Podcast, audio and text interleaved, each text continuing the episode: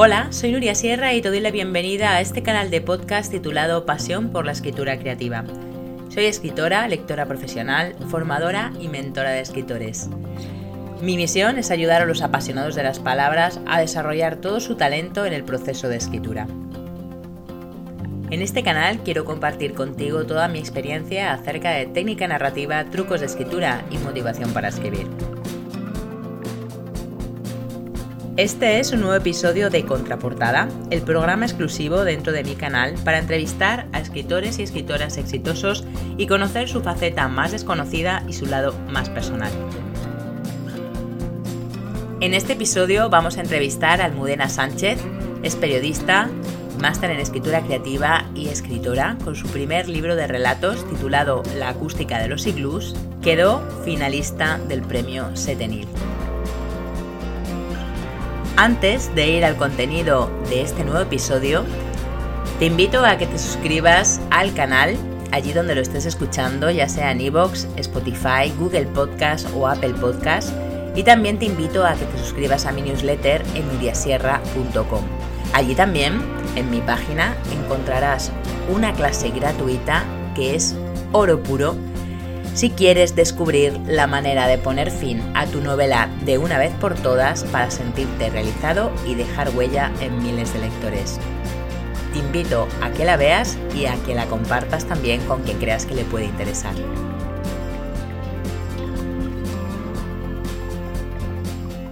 Hola Almudena, ¿qué tal estás? Hola, muy bien, muchas gracias Nuria por, por la entrevista.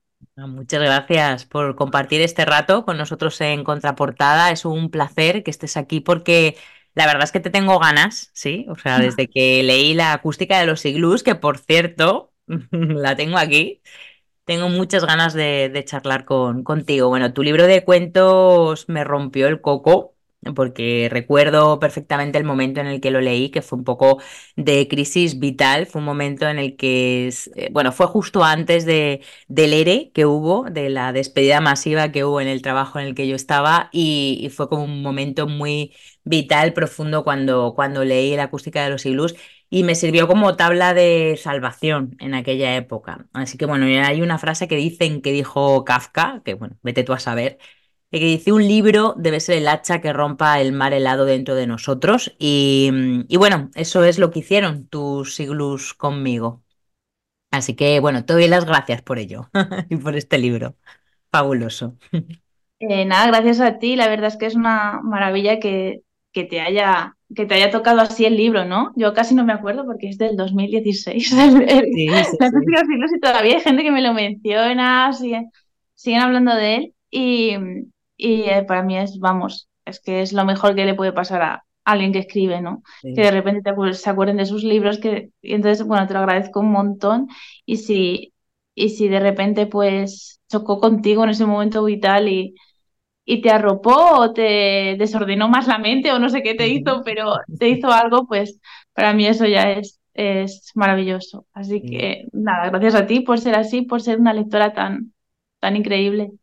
Pues mira, de hecho tengo, bueno, tengo en una de mis cajas de mudanza de hace un montón de años, tengo, claro, la primera edición, cuando salió lo que dices en el 16, pero tengo ahora la eh, decimoprimera edición en mis manos y lo estoy releyendo, o sea, lo tengo por duplicado y lo estoy releyendo y, y bueno, creo que es un libro que como los buenos libros crece con los, con los años y tiene un montón de interpretaciones y de lecturas y ahora después de, pues eso, ya de, de, siete años, bueno, de casi ocho años de la, de la edición, de la primera edición, eh, de la publicación, eh, ahora estoy encontrando otras, otras lecturas y me están gustando cuentos que antes me gustaban menos y ahora que estoy como una etapa más eh, narrativa de mi vida, quiero que me cuenten historias, me están llamando más la, atención. Así que bueno, es un, también es un descubrimiento volver a releer un libro que ya has leído y que te impactó y ver que efectivamente te sigue llevando a otras lecturas. Así que nada,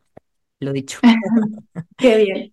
Pues nada, agradecida total. Y, y, bueno, creo que es un libro también que, que eh, a mí me cuesta volver a él, a él porque es verdad que notas que cuando, cuando vuelves al 2016 he perdido como frescura, ¿no?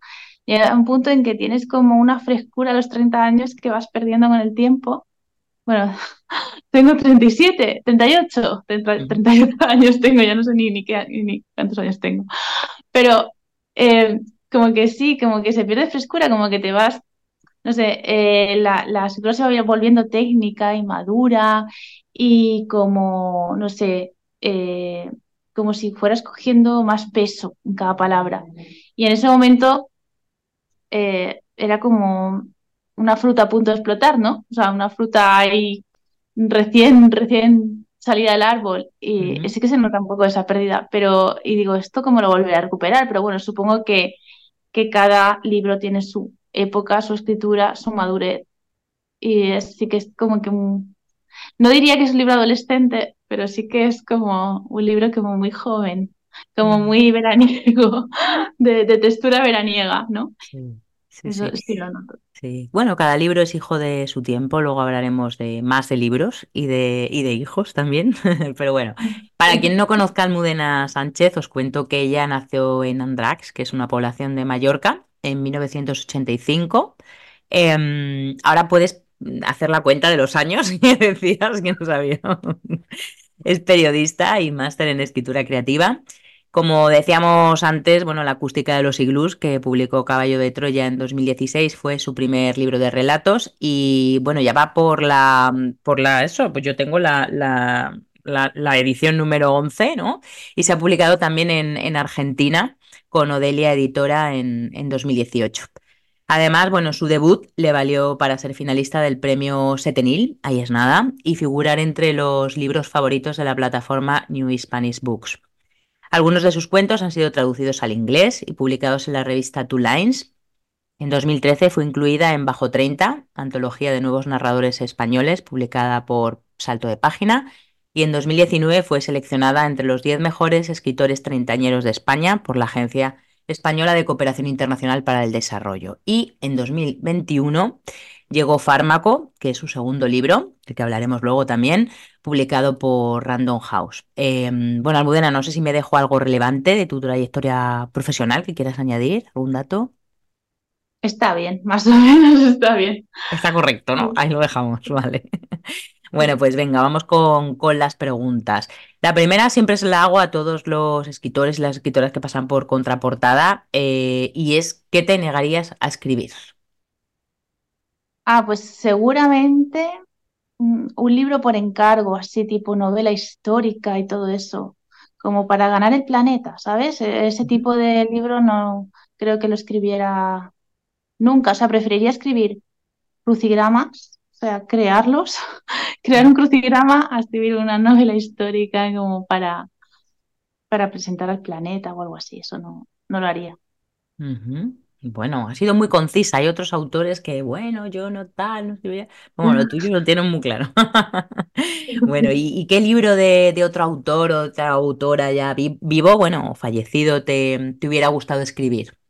¿Qué dices? Esto, wow. Sí, me hubiera gustado escribir Ada o el ardor de, de Nabokov. Esa es mi novela favorita. Cuando me preguntan cuál es tu novela favorita de amor, ¿no? Por ejemplo, ayer que fue San Valentín. Sí. Pues yo digo, es o el ardor, es de amor, pero también es mi novela favorita de todo, ¿no? Temática en general. Porque sí, para mí es una cima maravillosa. Hizo lo que quiso allí. O sea, escribió lo que le dio la gana Mm, está hilado, pero él de repente empieza a hablar del tiempo, luego sigue con un personaje, luego mm, eh, más en otros capítulos vuelve a retomar un personaje que, que había salido en el primer capítulo, luego habla de filosofía. Entonces, ahí hace un collage de todo lo que le apetece y escribir lo que te apetece y que interese y que sea tan bueno como se ha dado el ardor, pues para mí eso es lo, lo máximo a lo que se puede llegar. ¿Desde cuándo escribes? ¿Recuerdas alguna de las primeras historias que escribiste?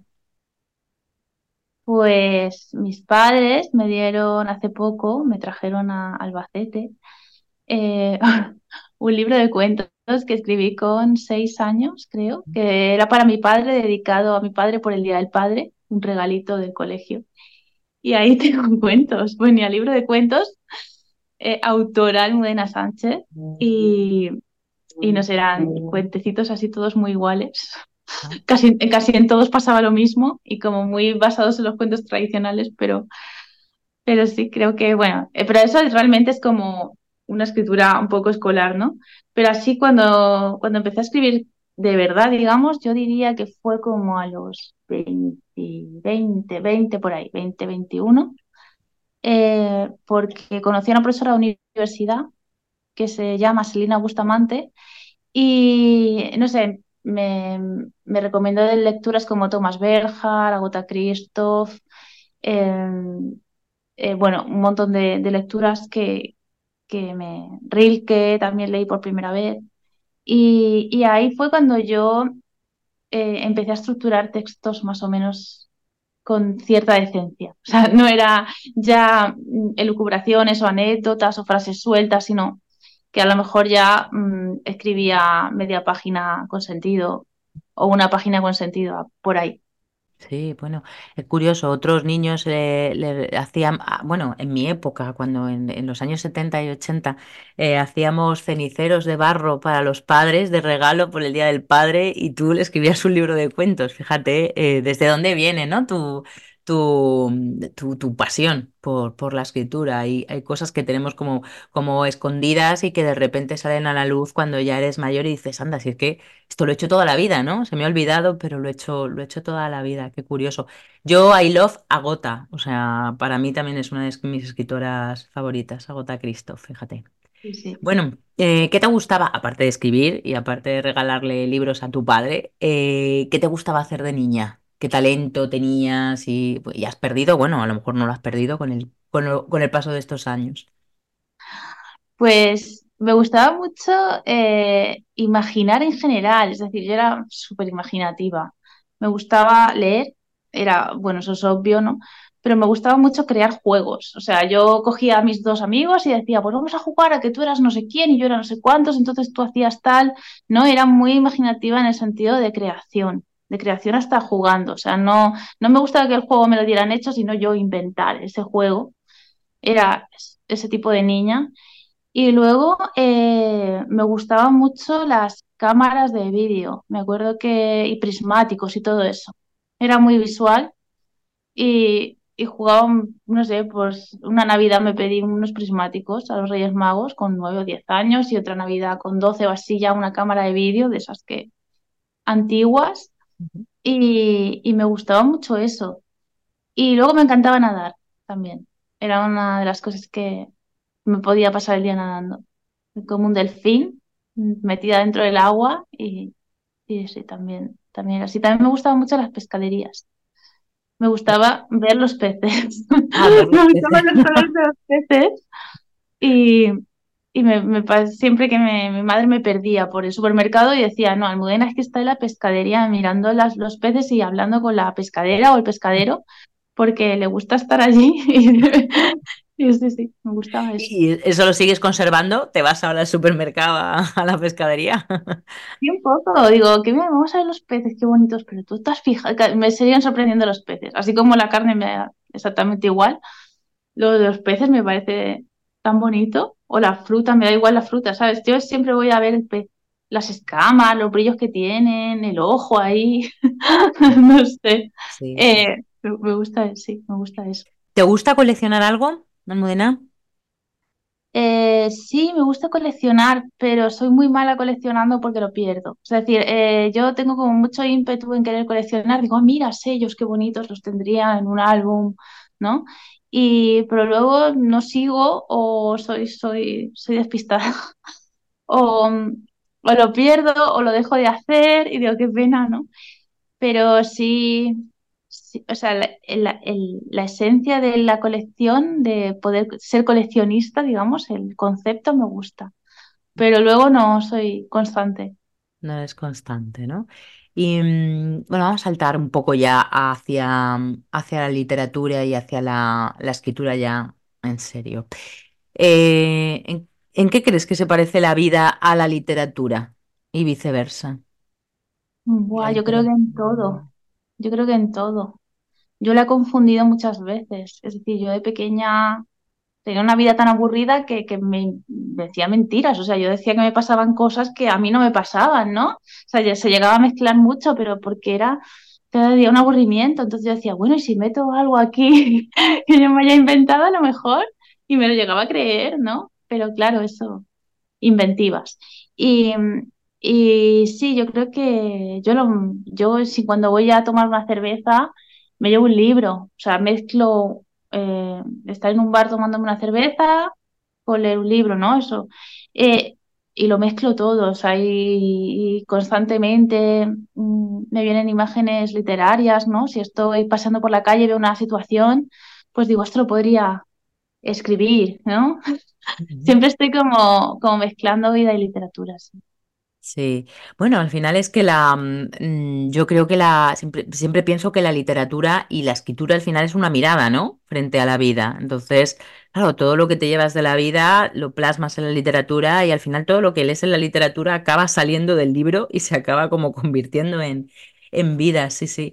Es, es, es curioso. Lo que comentabas de tu vida aburrida em, y que mentías, ¿no? Y te inventabas cosas de tu vida yo, yo voy a hacer una confesión, creo que se lo contaba a muy poca gente, eh, por no decir a, casi nadie. Yo tenía un diario, yo no sé si tú llevabas de niña un diario. Sí. Sí, ¿no? Donde apuntabas. Pues yo le mentía a ese propio diario. Es normal. Yo creo que de mi diario no me ha pasado nada de lo que pone. es como, oh, vaya, vaya lo que ha vivido esta niña y que va, no, no había vivido ni la mitad de lo que, pero bueno, las ganas de querer vivirlo, a veces, las ganas de querer vivir cosas a veces creo que son literatura. Mm. O sea, es decir, ojalá me pasase esto, ojalá hubiera hecho esto en vez de esto. Eh, ¿Qué pasaría si, no? Todas esas ganas de, esas experiencias que están por vivir o, o son imposibles o, eh, o, no te o, no desearías haber vivido. También hay cosas que escribes así, ¿no? Creo que son, son vida y son literatura a la vez, claro. Mm. Sí, sí, sí. La posibilidad de vivir varias vidas, ¿no? Y lo que tú dices, experiencias totalmente distintas. Bueno, tú hace poco has tenido, hace muy poquitos meses, has tenido una gran experiencia, ¿no? Que es ser madre. Eh, y bueno, eh, está claro, es obvio que la maternidad te cambia la vida, pero ¿te ha cambiado también la escritura? Em, pues no lo sé, porque desde que tuve al niño no he escrito mucho, he leído mucho, pero no he podido escribir porque es que lo absorbes, lo absorbe todo. Es decir, em, ahora mismo estoy hipnotizada y, y neuronalmente, neuronalmente, fíjate que, que no me acordaba bien qué día teníamos la entrevista o sea, estoy neuronalmente mm, débil. Entonces, no lo sé si me habrá cambiado, supongo que, que sí, porque cada cosa que te pasa te cambia un poco. Yo intento seguir una línea en mi escritura, a pesar de que vivo cosas mm, pues, que considero que son eh, grandes experiencias, em, como ser madre, ¿no? Eh, como mudarme de ciudad y, y tal. Intento, intento conservar una línea que no sea como muy destructiva a la hora de escribir, que no, mm, que no rompa por completo como era antes, sino que a lo mejor puede haber un matiz diferente en mí, pero soy la misma, es decir, soy madre, o sea, soy algo más, ¿no? Soy como, como si me hubiera ampliado un poco, es, ser madre es como una ampliación de ti, ¿no? Y es como que ves todo como de forma más potente. Es decir, yo la vida la veo ahora mm, expandida y la muerte también. Es decir, yo digo, ahora no me puedo morir porque, porque tengo un niño y no se puede quedar solo. Y antes me daba, antes la muerte era más pequeña, ¿no? Y ahora es como más grande, pero la vida también es más grande. Entonces es como si ampliara fronteras, es así. Y, y supongo que eso se notará en la escritura, supongo que eso se verá. No sé cómo escribiré. Ahora voy a publicar un libro en marzo, pero lo escribí antes del niño Así que mm, tendré que observarme, a ver qué hago y a ver cómo sigo. Y me dejaré llevar. Lo que pasa es que tampoco voy a ser totalmente, ahora soy de otra manera por ser madre, ¿no? Eh, voy a intentar conservar esa línea, no sé cómo llamarla, almudenesca, en, en mis siguientes libros. Sí, qué bueno. Bueno, luego nos contarás sobre el libro nuevo. Bueno, escritora con gato y ahora con, con niño. ¿Qué te enseña cada uno de ellos? Pues me enseñan muchas cosas, son muy agradecidos los cachorros en general, ¿no? Eh, eh, eh, mis gatos, yo siempre he tenido gato desde pequeñita, siempre he estado con un gato acompañándome y, y es verdad que a veces me molesta porque estoy escribiendo, se pone encima, tengo que quitar tal, pero me da mucho más. Y luego que a mí me gusta cuidar de las personas y de los animales. Soy una persona que me gusta cuidar. ¿no? Y me gusta cuidar, yo qué sé, eh, mis escritos, y me gusta cuidar, eh, no puedo tirar un papel a la papelera, a veces lo he, ah, un, papel al, suelo, perdón, a veces he tirado un papel al suelo y así porque yo qué sé, estaba muy cansada o lo que sea, llevaba 40 cosas encima y entonces vuelvo al sitio aunque sea un cuarto de hora después, para recoger el papel y tirarlo de nuevo a la papelera, ¿no? Es, es, es que me gusta cuidar de, de, de cuidar Mm. No, no sé, creo que me viene bien también no estar tan pendiente de mí todo el tiempo, ¿no? Te saca un poco de ti y te centras más en otras cosas. Te centras en un gato, te centras en un bebé, te centras en otra persona. Me gusta estar acompañada.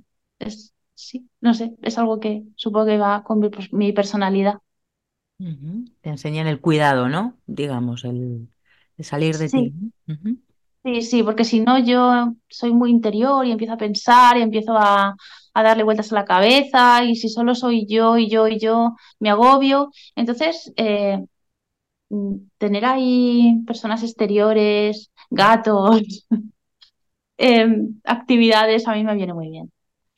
¿Qué pasó entre del 2016 al 21, entre la acústica de los iglús y fármaco? Te lo digo porque a mí me parecen un libro, dos libros tan distintos. Yo que había leído la, acústica cuando, cuando salió y, y, por supuesto luego leí Fármaco y me parecieron dos libros tan distintos en la concepción, o sea, digamos en, en, la temática, no tanto en el estilo, que en el estilo sí que, sí que se ve lo que tú dices, ¿no? El, el estilo al, almudenesco, bien, pero sí que es cierto que, que, wow, que de repente nos encontramos con un libro totalmente distinto. ¿Cómo diste el paso del, del relato? ¿Cómo, ¿Cómo pegaste como ese giro copernicano, ¿no? Del relato a la Tampoco es novela, ¿no? Porque tu libro es un libro de autoficción, se ha definido como no ficción novelada, o sea, tiene, tiene muchas ah. definiciones y es, un poco inclasificable, ¿no? En cuanto al género. ¿Cómo, ¿Cómo diste ese salto? ¿Qué pasó entre uno y otro? Uf, pues pasó de todo, pasó de todo a nivel personal, ¿no? Eh, cambié mucho. y, es verdad como que la acústica de los tuvo como un éxito, que es un éxito independiente, o sea, no es un éxito planetario, ¿no? Es un, a, pequeño nivel, y, pero que yo no, no sé si no estaba preparada, no me esperaba, eh, y entonces eh, de repente, eh, no sé, de repente como que eh, me veía incapacitada de escribir más relatos, porque dije, bueno, esto, uh, ¿sabes? Esto, todavía estoy hablando de, estos relatos, estos relatos. Y, y, luego, pues nada, pues mm, que a lo mejor yo no estaba preparada para, para tanta... Que, que, a ver, es que no, no, no debería decir esto porque es un agradecimiento que debo a todos mis lectores y lectoras, sobre todo, que, que me ha leído, ¿no? Y a todo el mundo quiere que le pase que con su primer libro pues 11 ediciones, ¿no? No puedo pedir más, aunque sea a una pequeña escala. Pero, pero, mm, no sé, igual mm, me abrumo mucho, no sé, fue como, eh, como que mi sensibilidad se volvió al revés y dije, ¿y ahora qué voy a hacer? ¿No? Porque siempre te dicen el segundo, ¿ahora qué vas a hacer con el segundo libro, el segundo libro? Y a nivel personal se ve que yo estaba como más frágil y em, mm, no estaba preparada para todo para esa cuesta. O sea, realmente estaba mm, a nivel personal viviendo una cosa, mm, pues, que, que, era muy importante para, para la edad en la que estaba. Y luego también a nivel profesional fue como. ¿Qué ahora después de la acústica de los iglus, no? Entonces creo que mm, fue, fue bastante, fue bastante tirarme por un paracaídas y, y de ahí viene fármaco. Yo creo que un poco viene de, una cuesta que a mí me ha costado subir. De alguna forma que la he disfrutado muchísimo, que ha sido súper enriquecedora, pero a la vez eh, eh, me ha costado, perdí fuerzas. subiendo, subiendo de los, como es, de los 2016 a 2021, pues mm, me desgasté o algo. Y, y a lo mejor de ahí viene fármaco. Para los, los que no hayan, porque hemos, hemos, hablado un poco de la acústica, pero para los que no hayan leído fármaco, bueno, nos encontramos, no, no vamos a hacer spoiler, pero bueno, nos encontramos con un texto potentísimo sobre, sobre la depresión, ¿no? Em, y, bueno, que como decía antes, es una, se ha definido eso como, como no ficción, novelada, ¿no? O libro de autoficción. Bueno, en definitiva, ¿cómo conseguiste distanciarte de un tema tan personal y convertirlo en universal? Porque es un texto que se lee, eh, obviamente, como ficción, ¿no? Y, pero que, pero que consigues empatizar tanto con ese personaje eh, que, eso que, que, dices, bueno, es que esto le puede pasar a cualquiera, ¿no? Y meterte en esa historia, a mí yo reconozco que, me, que fue un libro también que me, que me impactó, ¿no? Y que en cierto modo me causó como, como, como eso, como empatía, ¿no? Como la sensación de, wow, esto, esto es que le puede pasar a, a, cualquiera, ¿no? Aunque, aunque es una enfermedad muy grave, pero le puede pasar a cualquiera. ¿Cómo, cómo diste ese salto, ¿no? Esa, de, de algo tan, tan tuyo a, a ponerlo así? a la vista de los lectores. Sí, es que no había más remedio que hacerlo así, porque yo pensé en una tercera persona, pensé en ficcionarlo mucho más, pero es que un tema así, confesional, ¿no? Eh, eh, no puedes escribirlo de otra forma. Es decir, yo digo, esto es tan importante, es una enfermedad grave, ¿no? Y, y dije, es que no me puedo inventar, yo qué sé, que, tengo un cáncer o que, ¿cómo voy a contar eso si no lo he pasado, no?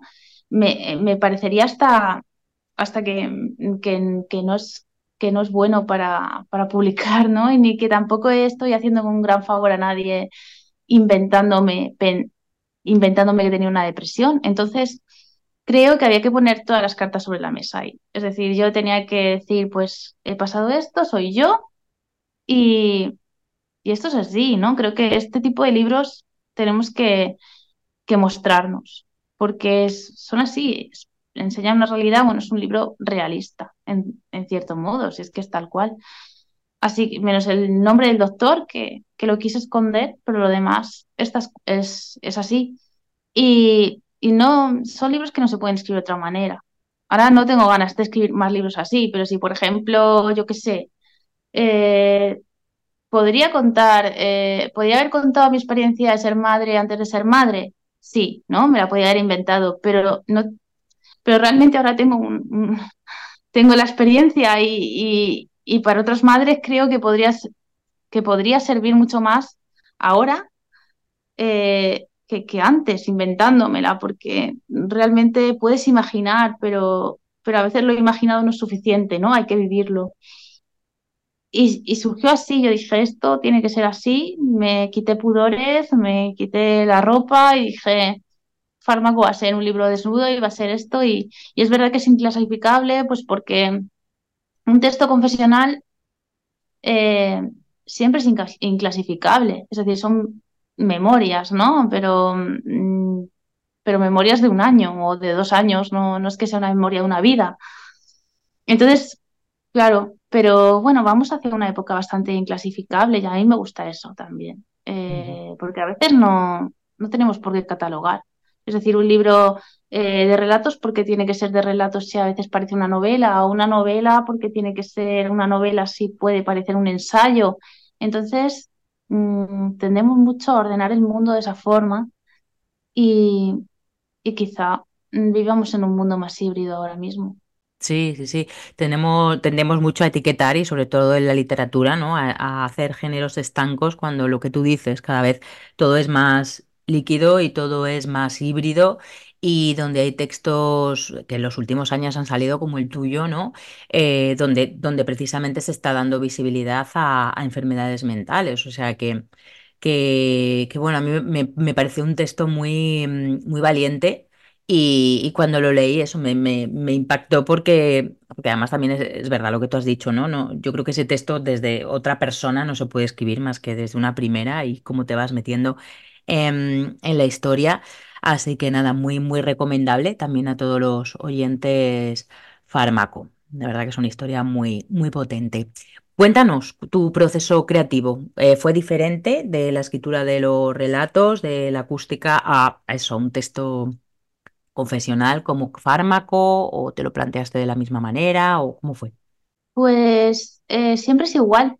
Realmente no. Mi proceso creativo es sentarme en el sofá eh, con mi portátil en las rodillas.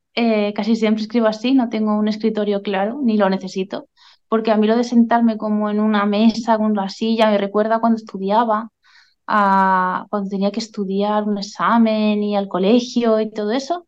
Entonces lo que hago es mucho más informal. O sea, yo me espatarro en el sofá con el portátil así, tal, y, y, así escribo.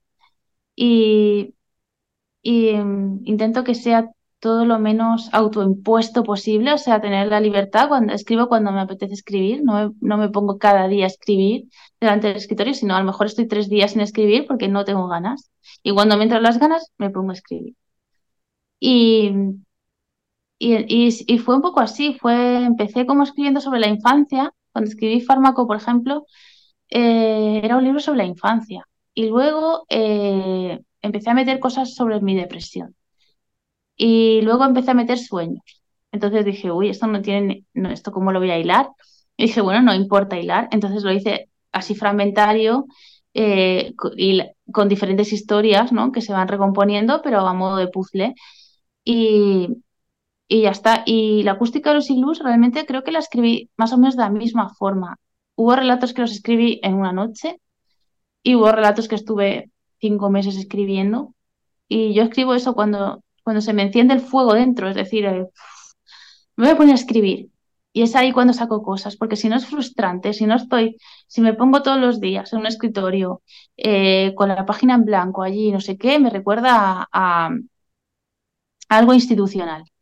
Entonces yo lo hago así y más o menos aprovecho el tiempo igual, porque hay personas que se sientan y están ahí el tiempo que sea y tardan años también. Entonces yo digo, bueno, eh, creo que hay que encontrar la manera, que ninguna manera es la mejor ni la peor, sino mm, a cada persona le, le, va una forma y a mí me va un poco así por impulso. Y, y así sigo. Sí, creo que, bueno, escribimos como somos en el fondo, entonces lo que tú dices, cada proceso creativo es diferente porque cada persona es un mundo. Hay personas muy por eso me gusta mucho esta, esta pregunta porque, porque cada uno que, que pasa por contraportada es como que es totalmente distinto, ¿no? Y digo, sí, es que es, que, es, que es verdad, escribimos como, como somos cada uno. Hay personas más estructuradas que les gusta hacer el libro del libro y entonces antes del libro del, antes de escribir el libro, de repente se ponen a documentar. Eh, hay personas que tienen que tener toda la, la historia en la cabeza y hay otras que no, que se dejan fluir, ¿no? Como tú decías. Pero sí, es curioso que, hay cuentos de la acústica, ahora que lo estoy releyendo, eh, que tienen eh, una, una, forma de escritura más parecida a, o que me recuerda más a fármaco, ¿no? que son como, como, como pinceladas. Por ejemplo, me estoy acordando de este de compostura, de la línea imaginaria, que son como también como una parte como de sueño, ¿no? Una parte como de realidad, y vas mezclando ahí diferentes escenas. Y luego hay otros cuentos más narrativos, ¿no? Hay cuentos más, eh, por ejemplo, el de Eclipse, el de, la, el de los dos eh, señores mayores, el de, el de Leonora y Abelino, que se marchan ahí a, viajar en el teleférico, que a mí me parece un cuento precioso, con, con una ternura maravillosa. Y, es verdad que, es, que sí, que hay algunos que recuerdan a la escritura de fármaco y hay otros que en cambio eh, son radicalmente distintos, ¿no? ¿Cuál es el momento más feliz que te ha dado la, la escritura? Em, pues yo creo que es el momento en que acabas un libro. Un relato también, ¿eh? eh da, mucha felicidad. Pero un libro es, no te lo puedes ni creer. Bueno, es una felicidad mm, conmovedora, porque a la vez dices, ya está, ¿no? Pero, pero te, da felicidad, pero, pero a la vez dices, voy a echar de menos el proceso de escritura, aunque haya sido duro, echas de menos toda esa ese sudor, ¿no? Que has ido acumulando y que has ido dejando las teclas después de escribir eh, los golpeteos, ¿no? De, de, la, de los dedos en la, en, viendo fluir, cómo fluyen las líneas y los golpeteos también dentro, porque al final la escritura también es una cosa que se siente así como muy corporal, al menos en mi caso. y, y sí, se parece un poco. mm, ahora estoy con estos símiles, supongo que nos pasa a todas la- a las personas que hemos tenido un niño o niña, pero eh, se parece un poco a parir. Tienes muchas ganas de parir, pero a la vez echas de menos el embarazo, ¿no? Eh, eh, me ha pasado eso y esto es un poco así. No me gusta hacer estos símiles, pero son como muy femeninos, muy así, ¿no? Pero realmente lo viví parecido, era como estar ahí con pacientemente gestando algo y luego en el momento en que lo gestas, que, que, que, va a salir, tienes muchas ganas, pero a la vez lo echas de menos. Pues eso me pasa un poquito con el libro, pero es una felicidad total. Cuando acabas algo y dices, madre mía, esto ya está, ¿no? Ahí queda cerrado. ¿Y el momento más decepcionante? El momento más decepcionante creo que es cuando alguna vez he empezado algún relato y no, ha- no lo he acabado. O sea, decir esto no funciona, no funciona, no funciona, y tienes que des- desechar la idea, ¿no? Aunque me pasa poco porque yo si la idea no me funciona de una forma, intento que me funcione de otra, ¿no? Digo, bueno, pues ahora pues esto no sirve, lo tiro, digo, pero ahora voy a empezarlo en tercera persona y va a funcionar porque soy cabezona y, y quiero que funcione. Mm, pero sí que quizá es cuando más frustración tengo, cuando veo que una cosa no sale ni por un lado, ni por el otro, ni por el otro, ni por el otro, y me gusta la idea, digo, pero esto se tendrá que, se te, se podrá contar, porque todo se puede contar y no encuentro la forma.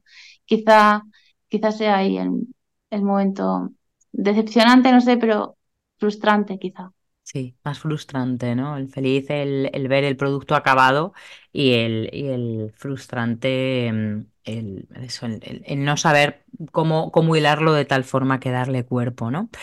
Bueno, vamos terminando, Almudena. Eh, mm, ya nos has contado antes que, bueno, desde que tuviste a, a tu hijo ya no, ya no te traes nada entre manos, ningún proyecto, pero sí nos has contado que tenías libro ahora, ¿no? Que sale para, para dentro de poco, para marzo de 2024.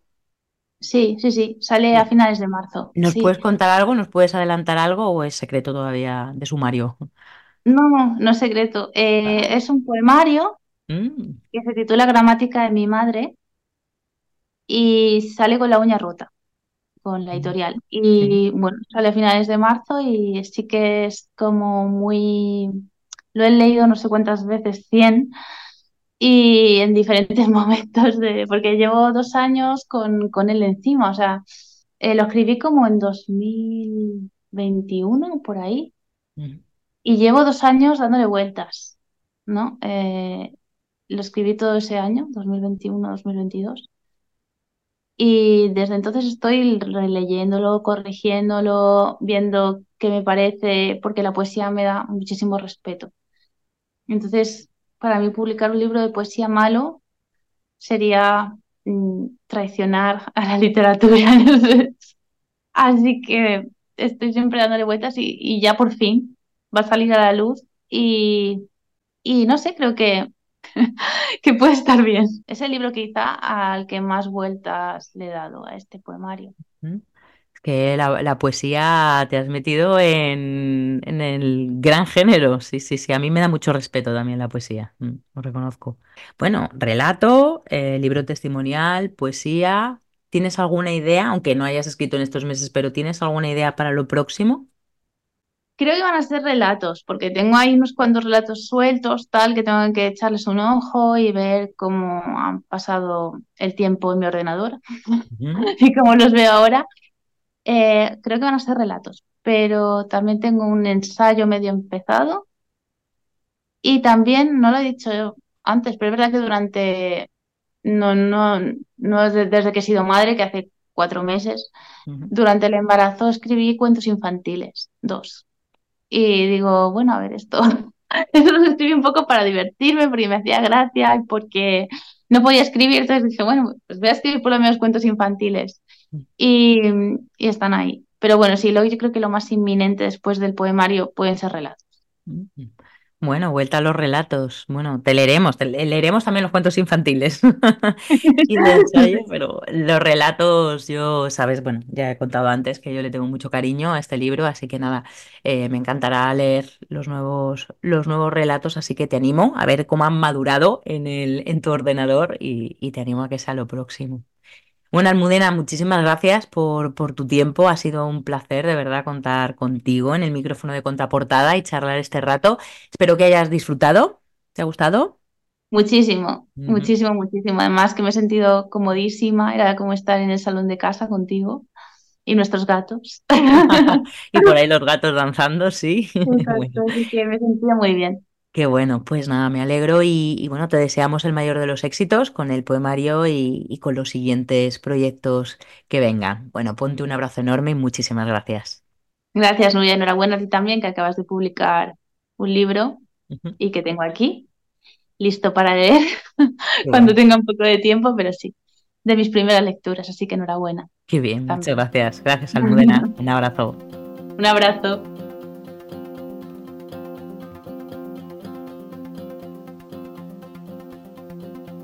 Espero que esta nueva entrevista de contraportada te haya resultado útil, te haya gustado y si es así, me encantará que la compartas con quien creas que le puede interesar para ayudarme a llegar cada vez a más y más apasionados de las palabras. Te animo de nuevo a que te suscribas al canal allá donde lo estés escuchando, ya sea en iVoox, Spotify, Google Podcast o Apple Podcast. Y también te invito a que te suscribas a mi newsletter en nuriasierra.com y recuerda que allí también en uriasierra.com puedes ver una clase gratuita muy corta, de solo 22 minutos, para descubrir la manera de poner fin a tu novela de una vez por todas para sentirte realizado y dejar huella en miles de lectores. Muchísimas gracias por escuchar este episodio y hasta el próximo.